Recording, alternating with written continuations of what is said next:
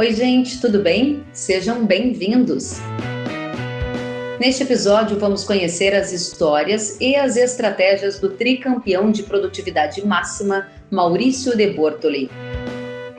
O engenheiro agrônomo nos contou que na temporada 2021 ele espera rendimentos bem superiores a 100 sacas por hectare em áreas das lavouras que cultiva no Rio Grande do Sul.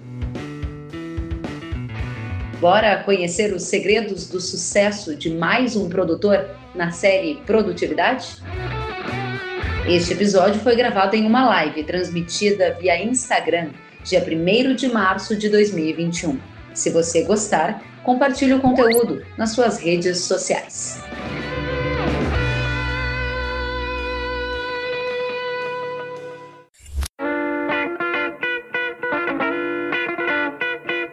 Maurício, seja muito bem-vindo. Olá, Kellen, boa noite, tudo bem? Muito bem, que satisfação tê-lo aqui conosco.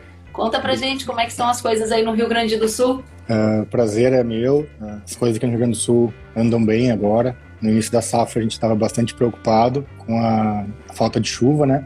E a chuva restabeleceu, graças ao, ao bom Deus, o efeito laninha não ocorreu aqui esse ano, então a gente está conseguindo receber chuvas esparsas, pequenas, mas de bom volume em várias regiões do estado. Muito bem destacado pelo Maurício já no início dessa nossa conversa, né? Muita preocupação para os gaúchos, especialmente quando há um ano de laninha. Agora você está contando para a gente que as chuvas se regularizaram e há uma boa condição, pelo menos de boa parte da safra. Agora, antes da gente entrar nessa conversa, quero que você conte para a gente como é ser tricampeão de produtividade máxima. Não basta ser uma, tem que ser três. E quero saber o que fez na sua trajetória para chegar a esse resultado. Conta pra gente. Certo. Posso garantir para ti que é um trabalho de longo prazo. Uh, não é fácil conquistar altas produtividades, mas é muito prazeroso. Quando você atinge um resultado elevado, você acaba buscando incessantemente superar a si mesmo. Eu acho que essa é a verdadeira a explicação mais lógica para participação de concurso, né? É a melhoria contínua dos processos dentro da propriedade, dentro da fazenda, mas é a superação. Acho que é superar a si mesmo com boas práticas de manejo, com bom entendimento de solo, é, com boas genéticas, né? Agora, Maurício, conta pra gente quando que aconteceu essa grande virada? Você é engenheiro agrônomo, trabalha como agricultor, produtor rural desde quando? E assim, você considerava-se um produtor mediano e virou um produtor de alta performance? Ou sim, a sua trajetória sempre foi de alta performance e o que mudou foram os dados que foram melhorando? Conta um pouquinho pra gente da sua história. Exatamente, Kellen. A nossa produtividade aqui média sempre foi num nível considerado padrão na região, mas devido à, à evolução dos custos de produção e a necessidade de aumentar a produtividade, não nos restou a outra alternativa a ser mais eficiente, né, em nosso manejo. Então, eu acho que a busca pela alta produtividade ela tem essa essa trajetória, né, a tornar a propriedade mais rentável. Para isso, a gente tem que estudar, tem que se voltar para literatura, para o conhecimento, eh, para as bases né, da agronomia e começar a tentar entender quais são os teus limitantes de produtividade para você agir né, e atuar neles e transformar o teu ambiente num ambiente mais produtivo, porque a receita que eu tenho aqui muitas vezes não é a mesma que talvez pode ser usada por um outro produtor. A base pode ser muito semelhante, mas os detalhes são bem distintos. Você falou sobre esse processo de aprendizado, falou sobre tornar-se mais eficiente e, consequentemente, mais rentável. O Elieusiton Carvalho quer saber onde você mais errou antes que não erra mais. Conta pra gente. Olha, acho que o principal erro do produtor que quer buscar alta produtividade é a base nutricional. Ou seja, ele acha que aumentando a adubação, ou seja, dobrando a tecnologia, proporcionalmente vai dobrar o teto produtivo. Isso não é linear. A gente estudou muito isso. Foram as primeiras tentativas nossas em 2012, 2013, foram de levar essa adubação para tentar uh, aumentar a produtividade. Nós acabamos uh, derrubando a lavoura, como a gente fala aqui, né? A lavoura acabou acamando porque muitas vezes a gente peca pelo excesso, né? A diferença entre o remédio e o veneno muitas vezes é a dose, né? Então o fertilizante acabou sendo nocivo para aquela cultivar e acabou uh, não impactando em aumento produtivo e sim aumento vegetativo.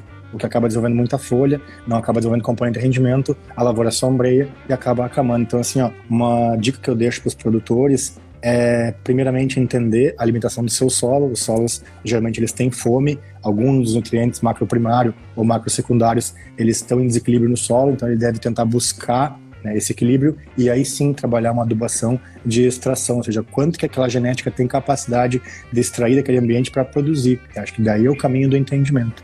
E 2012 foi o ponto da virada? Foi quando você percebeu esse erro e aí qual foi o clique e o que você começou a fazer a partir daí e quais resultados começaram a aparecer? Conta um pouco pra gente dos seus rendimentos também, que a audiência quer saber. É, a, a nossas produtividades médias em 2012, 2013 aqui era 3.600, 4.000 quilos, né? O que bons produtores aqui da região atingiam, que é entre 60 e 70 sacas. Era muito prazeroso atingir essa, essa produtividade. Porém, as genéticas novas acabavam uh, te desafiando a produzir mais porque o potencial de resposta era maior porém o potencial de investimento também era proporcional a esses materiais. Então a gente foi se desafiando a cada vez introduzir tecnologias, manejos, né, nessas genéticas para buscar mais uh, números de produção. Então a gente chegou uh, rapidamente a 80 sacas, que não era um número difícil de atingir, porém as 90 sacas foi um dado assim, um número bastante difícil de conseguir. E os três dígitos nem se fala, eu sempre digo, né? Para você chegar em 90 sacos, não é tão difícil assim. Para você atingir os 100 sacos, é um desafio extremo. Agora, você superar esses três dígitos é detalhe, detalhe em cima de detalhe. Muito bem, agora eu preciso saber de você se esses três dígitos vieram, vieram quando e vieram numa área de sequeiro ou uma área irrigada para continuar, vou fazer uma pergunta 3 em 1, trazendo aqui também a questão da Carmen Pérez Agro, que quer saber quanto tempo levou esse processo até você se tornar tricampeão. Então são três perguntas em uma. Certo. Uh, na verdade, esse processo ele começou, né, como eu falei anteriormente, lá em 2012, 2013, quando ele atingiu um número de 90 sacas por hectare e a gente começou a buscar elevar. Em 2016, três anos depois, depois de muito trabalho, muita pesquisa, muito investimento uh, e manejo, a gente conseguiu romper a casa dos três dígitos. Acho que a gente conseguiu encontrar o equilíbrio de solo, o solo estava uh, muito bem construído, a gente acertou a época de semeadura, que é muito importante para atingir alta produtividade, e a gente soube escolher realmente a genética que poderia nos levar a esse patamar. Então, em 2016, a gente teve esse grande prazer que foi um histórico para nós aqui no grupo. A gente nunca tinha atingido essa casa dos três dígitos e nos uh, abriu novos horizontes. Se eu conseguir chegar a esse dado, eu posso tentar rompê-lo, né? Então, seguimos os trabalhos. Então, 2012 foi o divisor de águas. E foi numa área de sequeiro, né? Numa área que não teve uso de irrigação. Foi um ano agrícola onde a chuva acabou sendo uh, bastante expressiva na região. Choveu muito bem e acabou potencializando essa resposta. Né? De 2016 para cá, 2016 foi o ano que você atingiu três dígitos, ou seja, mais de 100 sacas por hectare. O que você continuou a fazer para se manter num patamar considerado de excelência? Certo. A gente nunca deve esquecer dos conceitos básicos que nos levaram a, essa, esse atingimento, né, esse nível. Então, assim, ó, a gente se voltou a partir de 2016 a construir conhecimento dentro do nosso próprio ambiente de produção. Eu construí uma área experimental própria dentro da fazenda, porque como essa resposta de um, um e meio, dois sacos por hectare estava muito no detalhe, eu não podia mais errar. Eu não podia mais usar tecnologias que não tivessem resposta, que acabavam, além de encarecer meu custo, uh, demorando muito tempo para encontrar esse número. Então a gente começou o quê? Isolar fatores entender o que estava agregando para poder utilizar nas áreas comerciais. Então, a partir de 2016, nós uh, buscamos sim uh, focar em detalhes de equilíbrio de curto prazo, de médio prazo e de longo prazo. Quando eu falo curto prazo, é o equilíbrio químico, ou seja, a coisa que mais dá resposta, que a tecnologia que mais uh, entrega produtividade de soja é uma tecnologia muito simples e que muito produtor às vezes esquece, que é o uso do calcário calcário agrícola aqui na nossa região, numa área de 110 parcelas de pesquisa, foi a tecnologia que mais deu resposta. E ela é uma das tecnologias mais baratas de ser utilizadas e indispensável para quê? Para potencializar as demais. Porque as tecnologias de médio prazo, como fertilidade de solo e qualidade física do solo, começam a dar resposta quando a calagem, quando a correção do perfil, quando o equilíbrio químico do solo é atingido. Então, de nada adianta o produtor focar em dobrar adubação, comprar um adubo premium, querer colocar uma cultivar, uma genética extremamente uh, responsiva, investir o máximo em manejo de produção de cultivo, sendo que o seu solo está limitando. Então, a nossa nosso grande uh, olhar se voltou do horizonte do solo para baixo, entender que a boca da planta é a raiz, ela que entrega a resposta produtiva e ela que vai potencializar todas as ações que vão ser feitas de nutrição e também de manejo. Muito bem, agora você falou em três prazos diferentes. Curto prazo, equilíbrio químico. Aí tinha o de médio e de longo. Continua para Isso. O de médio prazo, a gente entendeu que é a melhoria física de solo, ou seja, e nisso tem três atributos bastante importantes, que é a qualidade de rotação das culturas, ou seja, o uso de gramíneas com alto poder agressivo de desenvolvimento radicular para realmente criar bioporos no solo e potencializar, deixar esse solo mais estruturado. A, a introdução das plantas de cobertura nesses períodos onde a gente tem talvez oportunidade de construir maior volume de matéria seca sobre o solo, porque no passado nós tínhamos cultivares de soja de 150, 160 dias trigo também são cereais de inverno, que eram semeados aqui na região, de 150 a 160 dias. Então a gente é praticamente o ano inteiro coberto de culturas, ou seja, ela de inverno ou de verão. Tinha uma janelinha muito pequena para fazer um manejo de uma invasora e implantar uma nova cultura. Como a busca pela produtividade ela encontra um caminho da precocidade, tanto os materiais genéticos de soja quanto de trigo encurtaram muito o ciclo. Isso foi uma coisa natural. A genética nos trouxe isso através da pesquisa. Então a gente tem hoje materiais de 125 dias, soja, e trigos de 135 dias. Ou seja, nós temos juntando a, a soja e o trigo em torno de 270 dias por ano de culturas explorando o solo. E nosso ano não tem só 270 dias, tem mais 95 dias para completar. Então é nessa janela, nesse espaço de oportunidade que a gente introduz uma planta cobertura para ajudar na ciclagem de nutrientes, para construir perfil de solo e também cobrir esse solo com material orgânico que vai ser decomposto ao longo do tempo e vai melhorar o benefício de longo prazo que é a biologia do solo. Hoje a gente tem investido muito na questão biológica, ela é uma tecnologia que não dá resposta no curto prazo, ela precisa um longo período de investimento, o entendimento do produtor tem que ser eh, quais os limites da sua área, ou seja um nematóide, ou seja um fungo de solo, ou seja uma praga oportunista, ele tem que tentar combatê-la de maneira equilibrada, não só com ferramenta química, mas com ferramenta biológica. Então essa associação dessas ferramentas de médio prazo, das plantas de cobertura e também da utilização de biológicos via solo e tratamento de semente, beneficiam muito as safras posteriores. Porém, ela é uma adoção lenta, é possível, porém ela tem que ser feita com muito planejamento. Muito bem, muito bem. Tenho vários comentários elogiosos ao seu trabalho. O Cláudio Jussiani está dizendo parabéns. O André Quadros, muito bom. A Embrapa Soja está aqui parabenizando as suas colocações. O Rick Breloto, exemplo de profissional, parabéns e assim por diante. Quero já trazer a nossa audiência ainda mais para dentro da nossa conversa com a pergunta do Leonardo Souza Vasconcelos. Você há pouco deu uma dica da resposta que imagino que seja do Leonardo e ele está perguntando: você usa adubo químico ou organo mineral no plantio? Certo, excelente pergunta. Eu acho que a gente tem dois caminhos em relação à adubação. Primeiramente, as iniciativas de curto prazo que eu falei, a gente tem que tentar matar a fome do solo e equilibrar esse solo para que ele não limite nossa produção. Né? A gente usa muito as referências de Justus von Liebig, né, que é a famosa lei de Liebig, que é a lei do mínimo. Então a gente tenta equilibrar esse solo para que ele não seja o limitante.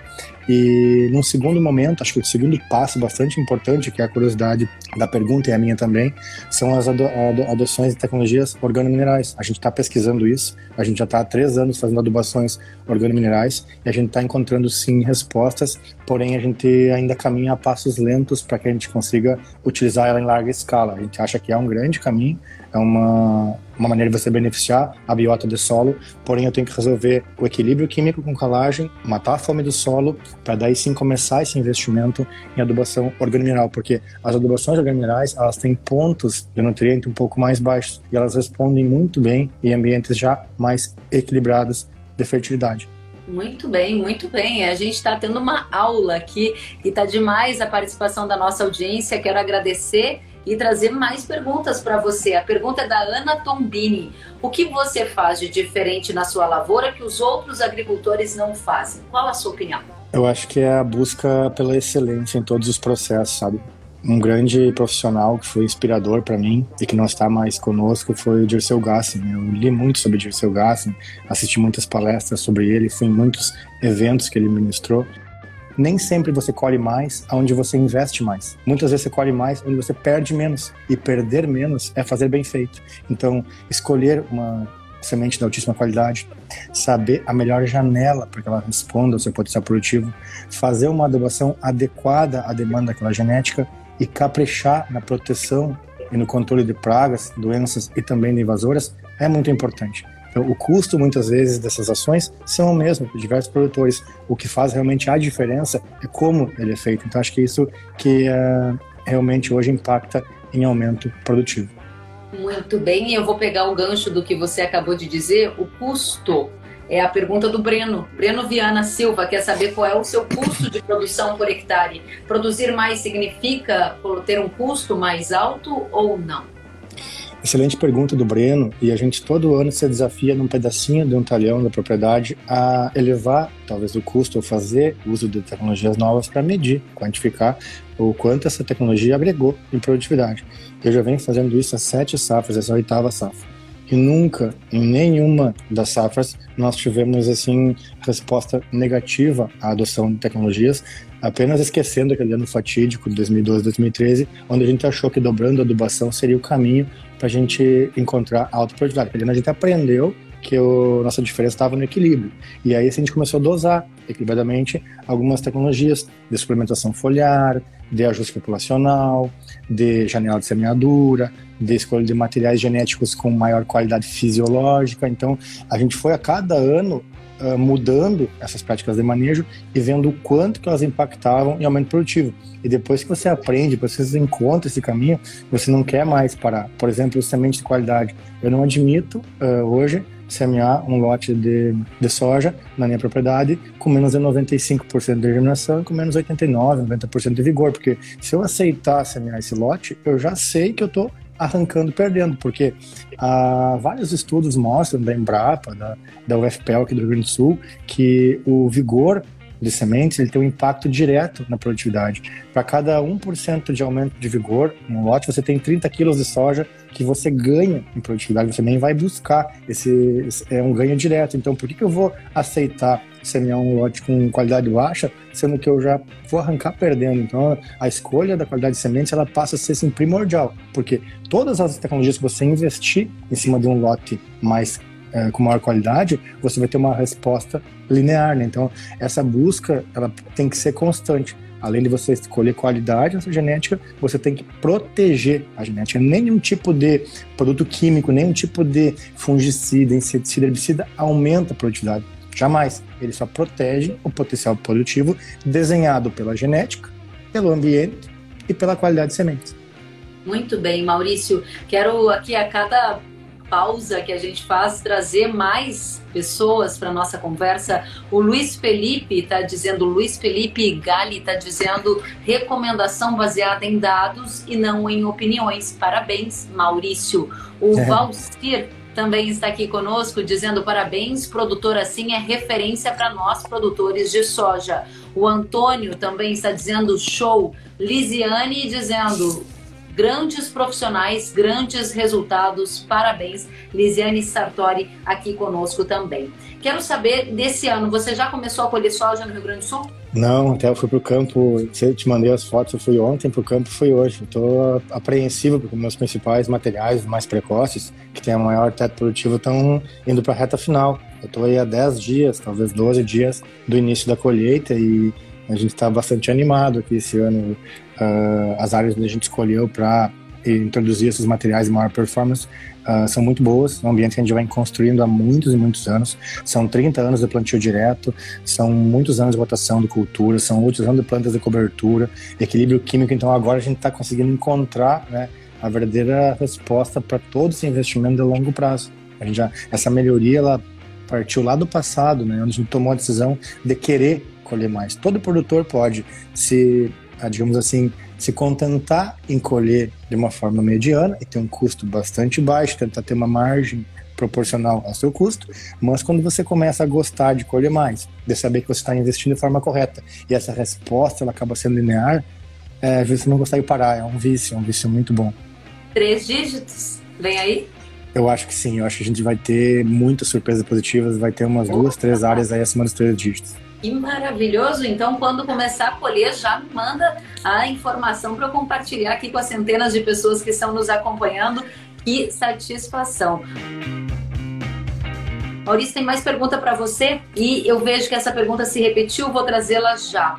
Berpetan, desculpa se falei errado o nome. Ele quer saber, Maurício, como você tem feito para manter a lavoura livre de buva? Teve mais uma pergunta nessa mesma linha, é também do Petan, que quer saber justamente como você tem feito, porque essa é uma planta com alta infestação no estado do Rio Grande do Sul, diz ele. É, a planta de buva é uma planta que chegou há alguns anos para nós aqui, né, a assolar nossa propriedade de verão. Ela é uma planta bastante agressiva, ela tem uma dispersão eólica muito forte e ela tem um período de semeadura, um período de emergência praticamente concomitante para a emergência da soja. O que, que vai mudar a cada ano no nosso manejo, estratégia? Se a gente tem uma primavera bem chuvosa, essa buva acaba emergindo mais antecipadamente. E nós conseguimos, com boa estratégia de manejo, matar ou combater ela de forma muito eficaz semeando no limpo no verão.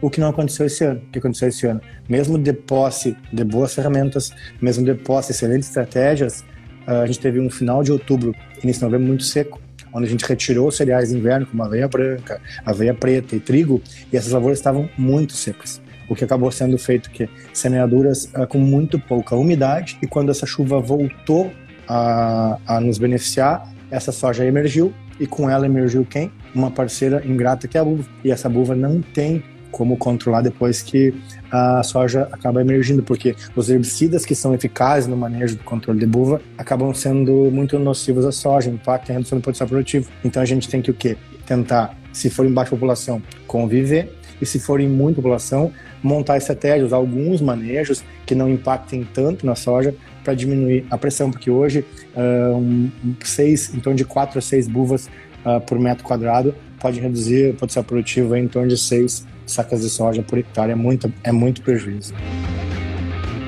Pedro Persiliano disse boa noite, estamos aprendendo muito. Fico muito satisfeita, porque eu também estou aprendendo demais e estou muito grata pela oportunidade de estar com o Maurício aqui, com toda a audiência atenta ao que você está nos trazendo. Maurício, tem mais pergunta, eu vou casar duas em uma agora também.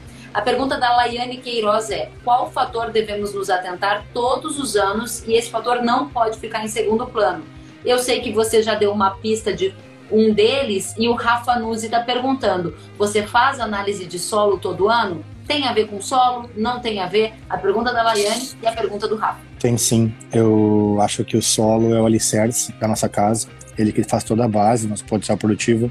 E o produtor, para buscar essa alta produtividade, tem que entender mais do seu ambiente de produção. Todo e qualquer investimento feito via solo, ele parte do princípio que você saiba quais são uh, os recursos que estão escassos nesse solo. Então, as ferramentas DAP servem para isso, para identificar. É uma diagnose, é igual o ser humano ir no médico fazer um exame uh, geral para ver como está a sua saúde e talvez fazer algum ajuste. Para um solo é a mesma coisa. Então, a gente deve fazer com frequência essa amostragem, procurar entender quais são os nutrientes estão limitando nossa produção e intervir e agir neles. Então, o que a gente faz aqui no nosso ambiente de produção?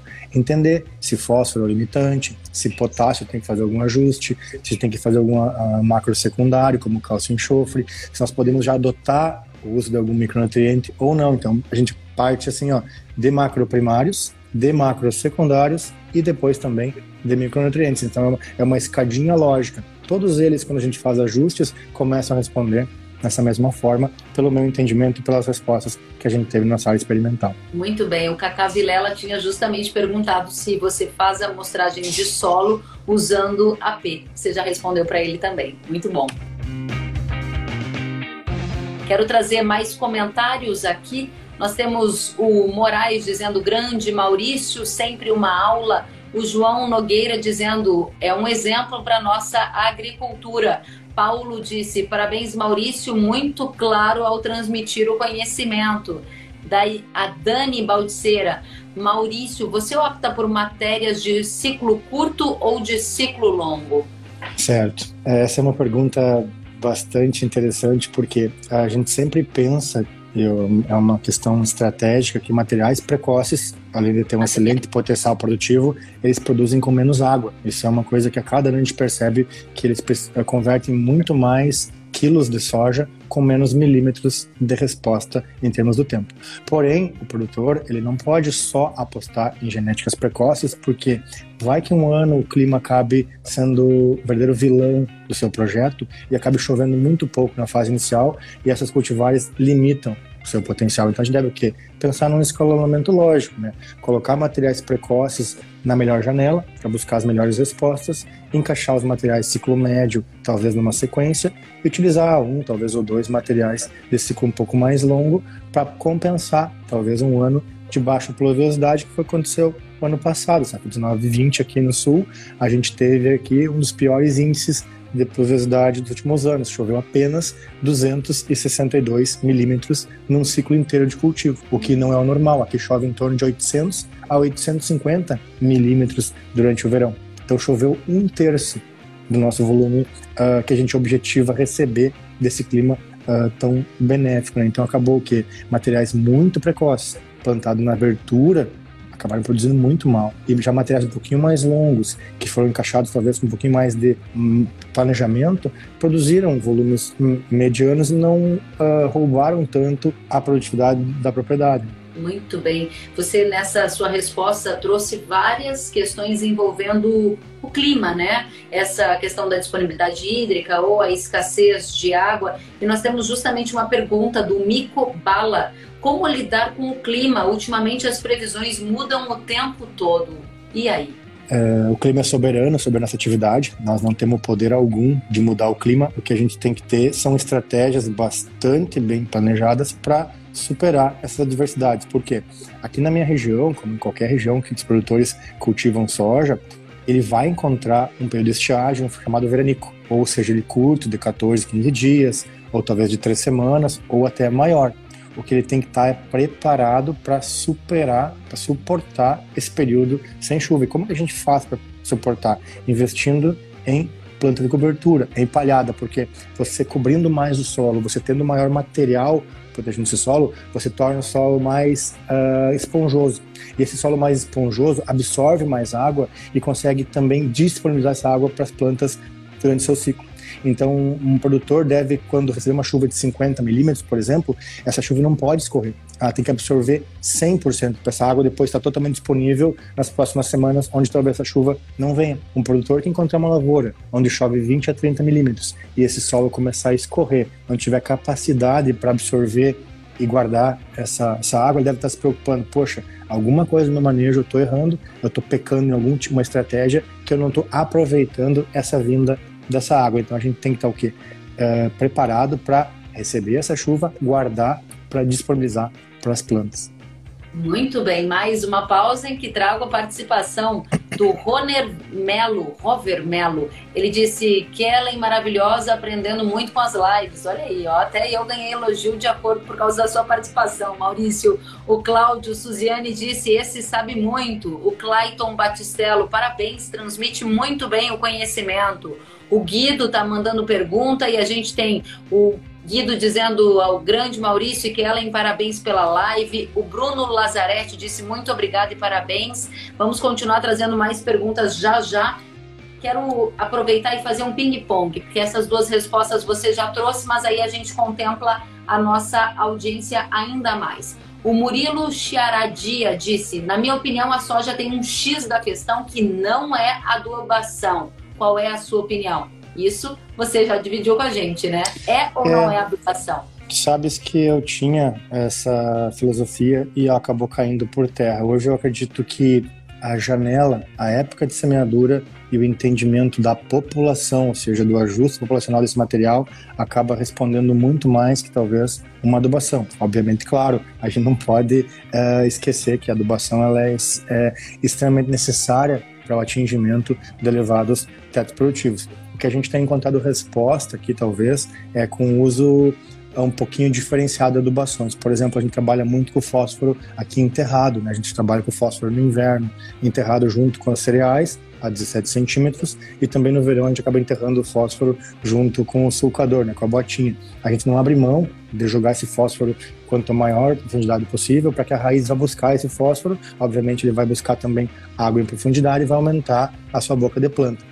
E o potássio, que é um elemento bastante responsivo, nosso solo aqui tem limitação a essa presença de, desse nutriente, a gente acaba começando a aumentar o fornecimento, tanto nos cereais de inverno, como parte da adubação planejada, e também nas culturas de verão, com excelente uh, performance. Então, as adubações que a gente fazia no passado, elas acabaram hoje, elas acabam hoje não sendo mais as adubações que a gente faz nos dias atuais, porque a nossa área experimental mostrou que nós deveríamos aumentar o fornecimento desse fertilizante, porque ele tinha uma resposta bastante positiva. Muito bem. Vinícius Feltrin pergunta: onde eu não posso errar? Acho que o produtor não pode errar uh, na escolha da semente. Uh, como eu falei anteriormente, repito aqui, né, uh, a semente ela é o que limita a tua produtividade. Nenhuma estratégia de manejo, como irrigação, adubação, manejo químico, vai superar a produtividade além dos limites impostos pela semente. A semente ela tem memória, essa memória é transgeracional, ela vem do campo de produção do ano anterior, ela está dentro da carga da, daquela soja, a genética é importante, sim, com certeza a genética é muito responsiva, porém a qualidade fisiológica é muito importante. Então, qualidade fisiológica se obtém de campos de produção de semente de excelente qualidade quando o clima acaba favorecendo a obtenção dessa semente com excelência. Se algo acontecer de errado no manejo produtor, ou se o clima não for tão uh, legal para aquele produtor, ou se ele errar alguma estratégia de manejo no combate à praga, por exemplo, ou alguma doença, ela vai impactar diretamente na sua semente e essa semente não vai dar resposta para aquele produtor no ano posterior. Muito bem. Pergunta do Bruno Lazzaretti. Boa noite, excelente conversa. Uma dúvida: quais fatores fazem você, Maurício, optar pela aplicação aérea? Certo, excelente pergunta. Eu sou um apaixonado por aplicação aérea. Eu ajudei muito a desenvolver essa tecnologia aqui na região porque a gente foi medir, né? Como o Gali falou, falou anteriormente, é uma frase, é um chavão que eu uso, né? Decisões baseadas em dados, não em opiniões a gente tinha muita opinião aqui na região que o avião não entregava, ele não tinha boa qualidade, era o, ba o baixo volume acabava não entregando uma boa cobertura na planta e o avião não uh, superava o pulverizador. Então faltava para a gente o quê? O dado. Então a gente foi medir. Nós pegamos uma área, um talhão de 500 hectares, onde a gente entregou todo o manejo para um pulverizador terrestre, fazer cinco aplicações de fungicida na parte de proteção de cultivo e outro talhão de, dos mesmos 500 hectares para o avião. E a gente se surpreendeu Nesses, nesses dois talhões, a gente tinha três cultivares: um cultivar precoce, um de ciclo médio e um pouco tardio. Quanto mais precoce o material, menor foi a resposta em termos de ganho produtivo, porque ele tem um porte menor, então o amassamento acaba sendo menor. Então a gente teve 2,5 sacos de plus em produtividade na genética mais precoce. Porém, na genética mais tardia, ou seja, aquele material que cresce mais, que tem um ciclo mais longo e que demanda mais entradas para proteger essa genética, a gente chegou a colher 4,1 sacos a mais. Então, o que, que serviu esse ano agrícola para nós? Serviu de referência, serviu de estudo, onde a gente, primeiramente, conseguiu entregar maior produtividade, visto que a gente tinha menor amassamento. A gente não teve compactação de solo, porque a gente não tinha rastro nessa lavoura e a gente teve as entradas 100% no dia correto, onde ela deveria acontecer, frente ao uso do uh, trator terrestre, porque às vezes o trator não conseguia entrar, ocorria uma chuva muito pesada, o terreno estava muito escorregadio, e a gente acabava o quê? Não utilizando a máquina terrestre. Enquanto o avião, você consegue entrar com qualquer tipo de solo, qualquer tipo de, de, de, de terreno. Só não pode estar tá chovendo, mas o resto pode estar tá acontecendo uh, praticamente tudo né, com relação a esse ambiente. Né? Claro, com condições de temperatura e vento bem controlado. Então, quando você oferece as mesmas condições para o trator terrestre e para o avião, o avião sempre é superior. Nos nossos estudos aqui, hoje a gente é um usuário é, bastante grande de aviação, a gente faz 100% das aplicações nossas é, de avião. Excelente, tá chovendo pergunta aqui. Vamos mais um pouquinho? Vamos, vamos sim. Opa, vamos lá então. O Guido Anderson perguntou: o que você acha de algumas correções mais agressivas, buscando a correção do perfil de solo? Certo. É, excelente pergunta do, do Guido. Ele é um profissional que trabalha muito essa questão. Ele vem de um ambiente de produção onde o solo é limitante. E eu acho que sim. Quando uh, o solo é limitante, a nossa resposta, quando não há uma iniciativa de curto prazo que consiga colocar esse solo em condições de produzir, primeiramente a gente deve sim uh, adotar uma estratégia mais agressiva, que consiga condicionar esse solo a dar uma resposta, até porque financeiramente o produtor tem que ter resposta para poder pagar os investimentos que ele faz. E aí sim, ao longo dos anos, ele deve montar estratégias do que de médio e longo prazo para construir, para conseguir manter essas ações que ele faz. Inicialmente ele vai ter um custo mais elevado, porque as iniciativas de curto prazo elas são mais dispendiosas, porém ao longo dos anos a produtividade vai conseguir estabilizar e até aumentar e essas ações vão diminuir, ou seja, vão se manter talvez em, em níveis não tão elevados. Eu acho que é uma excelente estratégia para conseguir colocar essa área em condições de responder.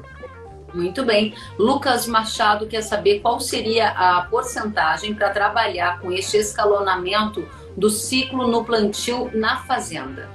Eu, infelizmente ou felizmente, sou um produtor de sementes. Eu não escolho o que eu quero plantar. Eu planto o que o mercado me demanda. Então, eu, enquanto um produtor normal, escolhe de quatro, cinco materiais, até seis no máximo, para semear durante uma safra de soja. Eu esse ano estou com 33 eh, cultivares no campo. Então, eu tenho materiais desde GMR 5.0 até 6.8, ou seja, eu tenho materiais com ciclo de 125 até 156 dias de ciclo produtivo.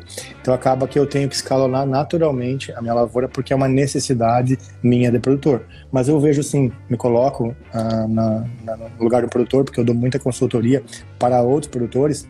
A gente tenta encaixar quatro, cinco materiais. Coloca um material hiper precoce, na abertura, um material precoce na maior época, um de ciclo médio na janela é, intercalar, talvez em cima de um cereal, e um material semi-tardio e tardio para quê? Para conseguir, né, para distribuir esse risco, ou seja, a soja ela é muito dinâmica, é um jogo, então você não pode apostar todas essas fichas num lugar só, você tem que distribuir as cartas na mesa para que você não seja pego de surpresa. Obviamente, claro, dá para trabalhar um pouquinho mais de volume de materiais mais precoces, quando o ambiente está digamos assim, mostrando que o ciclo de chuvas vai ser regular. Agora, quando ele mostra que a gente vai ter estiagens muito longas e talvez o efeito de algum fenômeno que a gente não consiga controlar, é melhor ele diluir esse risco e escalonar um pouquinho mais.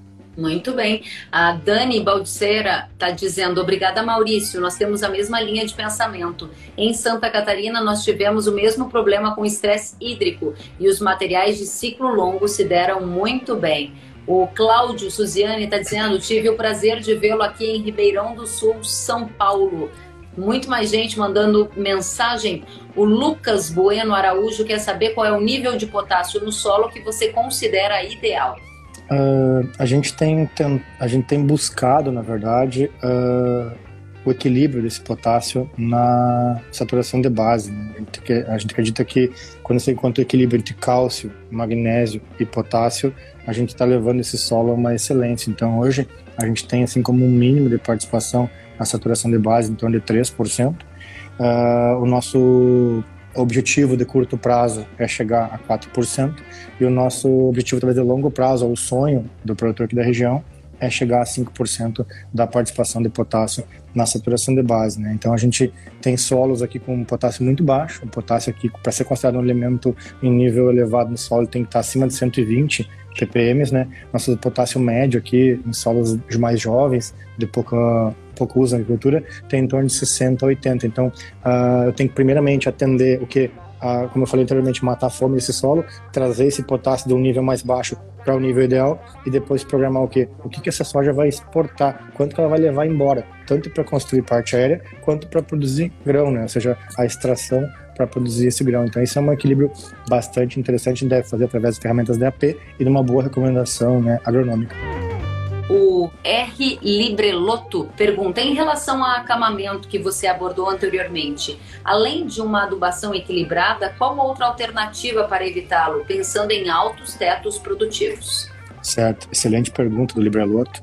A gente começou a dosificar melhor o nosso fósforo aqui na propriedade. É, quanto mais a gente eleva o fornecimento desse nutriente, uh, tanto fósforo quanto nitrogênio na adubação de base, tu acaba desenvolvendo muito a planta uh, de forma vegetativa. Então a gente tem que, ter, que ser um pouco mais racional para evitar que a gente acame e derrube a lavoura. A segunda estratégia bastante importante para evitar o acamamento é saber e entender qual é a melhor janela para aquela genética ser implantada. Eu não posso colocar, por exemplo, um material de GMR acima de 6.0, um material que tem um ciclo um pouco maior, por exemplo, em novembro, que é a janela mais digamos assim, de disponibilidade luminosa na minha região. Porque se eu colocar ele na melhor condição, ele vai crescer demais e vai acabar acabando. Então, além de entender a melhor janela, a melhor época para cada material, a gente tem que pensar o que em espacialidade, em diminuir a população de plantas. Não dá para ter medo de diminuir plantas por metro linear. Ou seja, nós vimos no passado aqui, no passado muito recente, quando eu comecei na agricultura, ajudar meu pai na propriedade, nós trabalhávamos com 20, 22, 24, até 28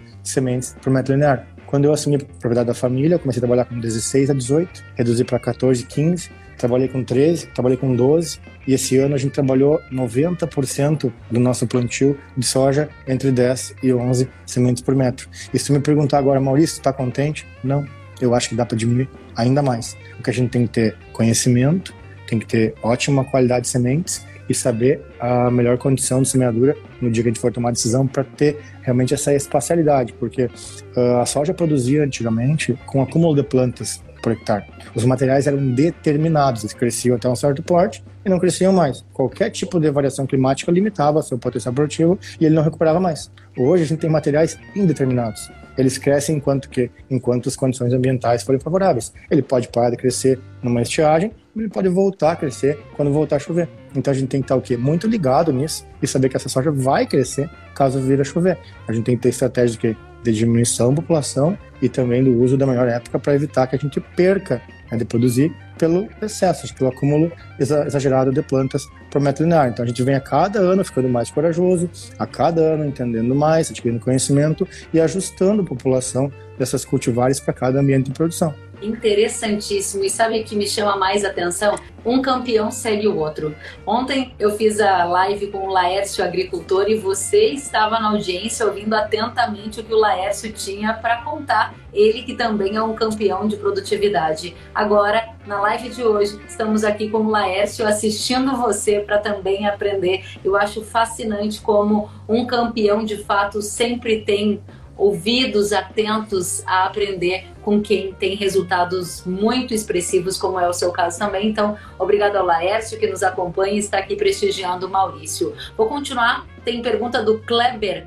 O Kleber quer saber: na semeadura do milho deste ano, você mostrou que estava aplicando nitrogênio incorporado em pré-plantio. Qual a sua avaliação e os resultados obtidos? Certo, excelente pergunta. Eu tenho um canal no YouTube e no Instagram que eu divulgo os vídeos que eu faço das estratégias de manejo, porque eu achei, eu, eu acredito muito que conhecimento nasceu para ser compartilhado. A gente não pode jamais uh, desenvolver uma tecnologia, ter uma estratégia de sucesso e não querer que essa estratégia seja de outros profissionais, outros produtores. Então eu divulgo isso muito. E agradeço a pergunta do colega e vou tentar responder para ele de uma forma bem simples. Este ano agrícola foi um ano divisor de águas para quem adotou essa estratégia de fornecimento do nitrogênio de maneira antecipada e 100% enterrado. Por quê? Aqui choveu praticamente na semeadura do milho até o período de V4, ou seja, quando a planta uh, expõe a quarta folha verdadeira, quando a gente define potencial de tamanho de espiga e de número de grãos por filete. Já logo à frente, onde a gente tem o, a, o período de V6, ou seja, que é o segundo momento, onde ela define o tamanho que vão ser esses grãos e o tamanho que vai ser essa espiga, parou de chover. A gente teve um período muito longo de V4 até pré-floração uh, que não caiu um milímetro sequer. Essa planta ficou que uh, retida seu potencial produtivo e esse nitrogênio ficou no solo sem funcionar. Quando essa chuva restabeleceu, quando ela voltou a, a, sobre esses campos, eles praticamente retornaram o seu potencial porque ele estava desenhado, ele estava definido, porém não havia clima uh, proporcional para que ele desse a resposta. E a gente teve esse ano produtividades incríveis, tanto em área de sequeiro quanto em área irrigada, com essa tecnologia. Obviamente que a gente não fez ela somente esse ano, a gente já vem há vários e vários anos pesquisando, começando em área menor, em talhões de 5 hectares, aumentando para 10 hectares, até que a gente resolveu fazer em 100% de propriedade. Então a gente vem e, e, e, nunca para também, a gente nunca diz assim, ó, essa é a estratégia perfeita ou essa é a receita ideal. Mesmo fazendo a que a gente acha que é ideal, a gente simula outras receitas para tentar entender se aquela é a correta ou se existe outra melhor. Por exemplo, esse ano a gente enterrou ureia branca, baseado em matéria orgânica do solo, a gente enterrou uma fonte nítrica, a gente enterrou uma fonte amoniacal, a gente enterrou uma fonte protegida e a gente enterrou uma fonte de liberação gradual. A gente queria entender qual nitrogênio a gente deve enterrar, qual fonte ou qual forma de fornecimento para tentar obter o melhor resultado produtivo. Obviamente, hoje o ponto mais barato, o ponto de maior resposta agronômica é a ureia, porque ele custa menos e entrega mais. Mas será que ele é o correto? Então a gente está esse ano tentando entender isso. Mas o nosso dado esse ano de lavoura de sequeiro de milho, a gente colheu de 121 a 167 sacas por hectare, uh, com muito pouca água, mas com muito pouca água mesmo. E na lavoura irrigada, a gente se surpreendeu, a gente teve pivôs com 234 até 252 sacos eh, por hectare de média, né, aqui na região, fornecendo água de maneira artificial. Então isso é, é eu digo que esse ano foi a maior conversão de quilo de milho por milímetro fornecido pelo ambiente da produção. Olha, que riqueza de informações. Quero dizer que tem muita gente nos acompanhando. O Lucas Machado disse muito obrigada, Kellen e Maurício. Aqui no Tocantins, estamos com muitos problemas de soja variada esse ano por muita chuva na colheita. Center Safra está dizendo boa noite, parabéns pela live. A Ianca Zimpel disse: Parabéns, Maurício. Tive o prazer de conhecer o manejo que vocês utilizam para alcançar estes níveis de produtividade. E hoje, estando aqui em Mato Grosso, posso ver o quão referência você é em alta produtividade. O Leonardo Santiani está dizendo: grande Maurício, inspira muita gente. O Libreloto está dizendo muito obrigada, excelente. A Paula Regina dizendo muito didático, parabéns. O Laércio Agricultor dizendo parabéns, Kellen e Maurício. Academia da Soja dizendo Laércio e Maurício são exemplos de agricultores caprichosos e de mentalidade aberta à inovação.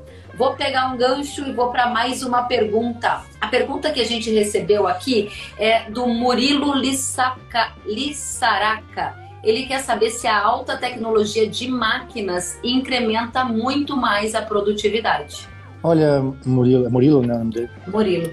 É, Murilo, acho que não. Acho que a tecnologia de máquinas ela ajuda sim, ela, mas ela não é o fator que mais faz a diferença.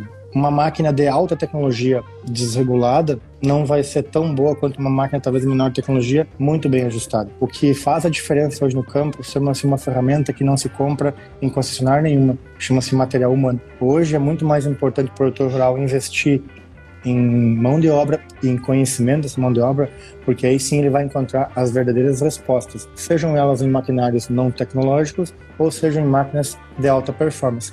Nada adianta ele comprar uma máquina de alta tecnologia, sendo que ele não tem a ferramenta, o insumo principal, que é o seu material humano. Então acho que o que faz a diferença hoje nas empresas não são máquinas, são pessoas.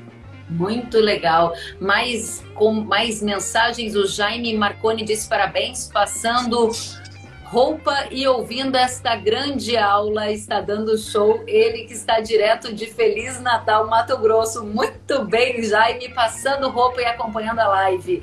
O DN Bock disse aqui no sudoeste do Paraná, produtividade também acima de 80 sacas por hectare. E em Rio Brilhante, Mato Grosso do Sul, também mais de 80 sacas por hectare. Que fantástico!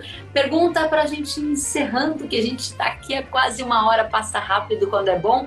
Pergunta do Pedro Regis. O que você faria de diferente se fosse começar hoje a construir um manejo campeão? Sabe que aqui no Sul eu tenho uma frase que eu falo, porque eu sou um cara que tive a grande oportunidade de sair da universidade e buscar um pouco de informação e conhecimento no mercado de trabalho. Eu trabalhei no Paraná, na minha primeira uh, saída da universidade, eu conheci a região de Guarapuava e Ponta Grossa. E a grande diferença que eu via nesse ambiente de produção, nessas áreas agrícolas, é o que eu queria ter feito aqui, na propriedade da minha família, no, desde o início, que é não destruir o solo para construir. A grande estratégia que o Porto Gaúcho errou durante muitos anos foi o plantio convencional onde ele degradou demais o seu solo e ele levou anos e anos para entender que tinha que voltar a, a, utilizar as boas práticas agrícolas. E já no Paraná, onde eu conheci nos Campos Gerais e também uh, na região central do Paraná, eles pegaram uh, solos já de campo ou de mata e começaram a fazer plantio direto desde o início. Ou seja, eles tinham solos potencialmente muito mais bem construídos e não degradaram seus solos para depois construir. E era uma grande, era uma grande assim sacada que eu entendi. Pô, por que esses caras escolhem tão bem? Claro, eles preservaram a sua estrutura, a sua essência de solo, porque quando um produtor ele vai lá e pega um ecossistema construído, ou seja, uma área de mata, uma área de campo, ele vai lá e introduz um agroecossistema, ou seja, ele tenta botar uma planta, uma monocultura, para extrair dela alto potencial. Só que ele deve fazer isso de maneira que a não interferir, a não destruir esse ecossistema para construir esse agroecossistema. E foi o que a gente não fez aqui. Então hoje, o que a gente vem fazendo hoje aqui no Sul para tentar reverter isso?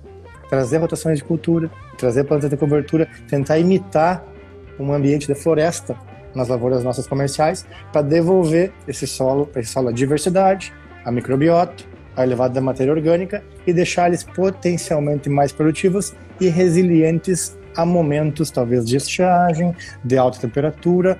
Tudo isso acaba impactando em perda produtiva. O que o produtor tem que tentar entender é que ele tem que trabalhar para construir esse ambiente e deixar ele mais resistente a essas intempéries.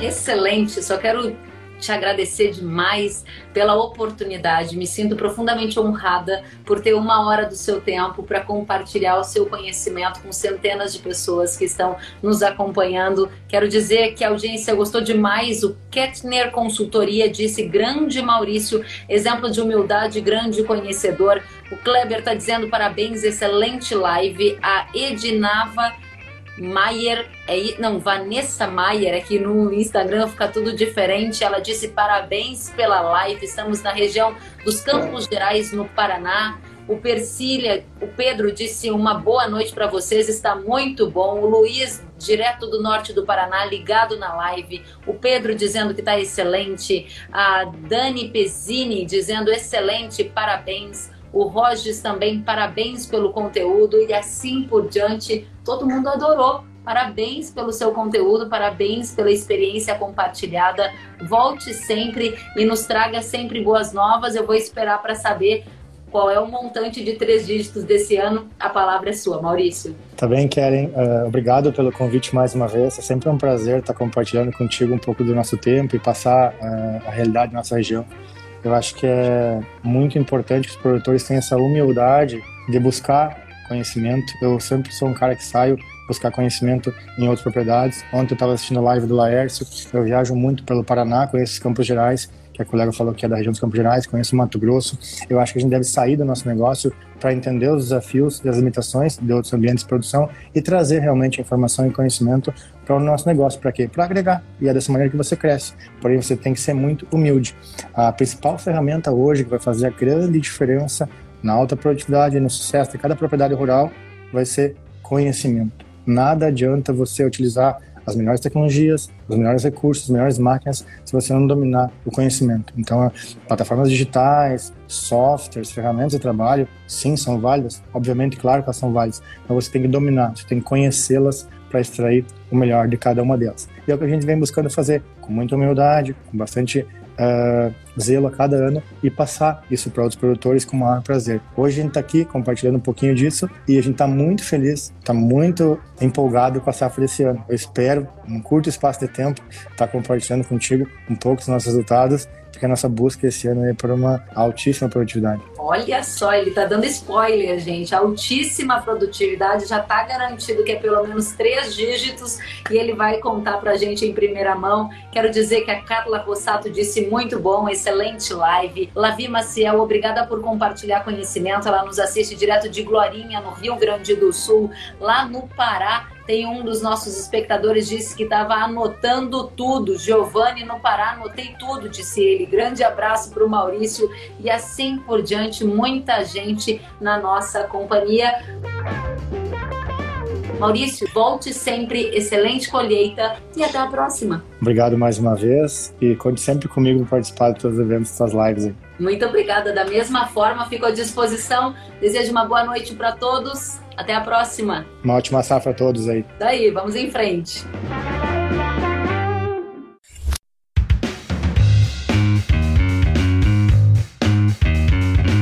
Que bom que você gostou da entrevista e ouviu todo o conteúdo. Se quiser acompanhar as atualizações, siga kellen.severo no Instagram. Até a próxima!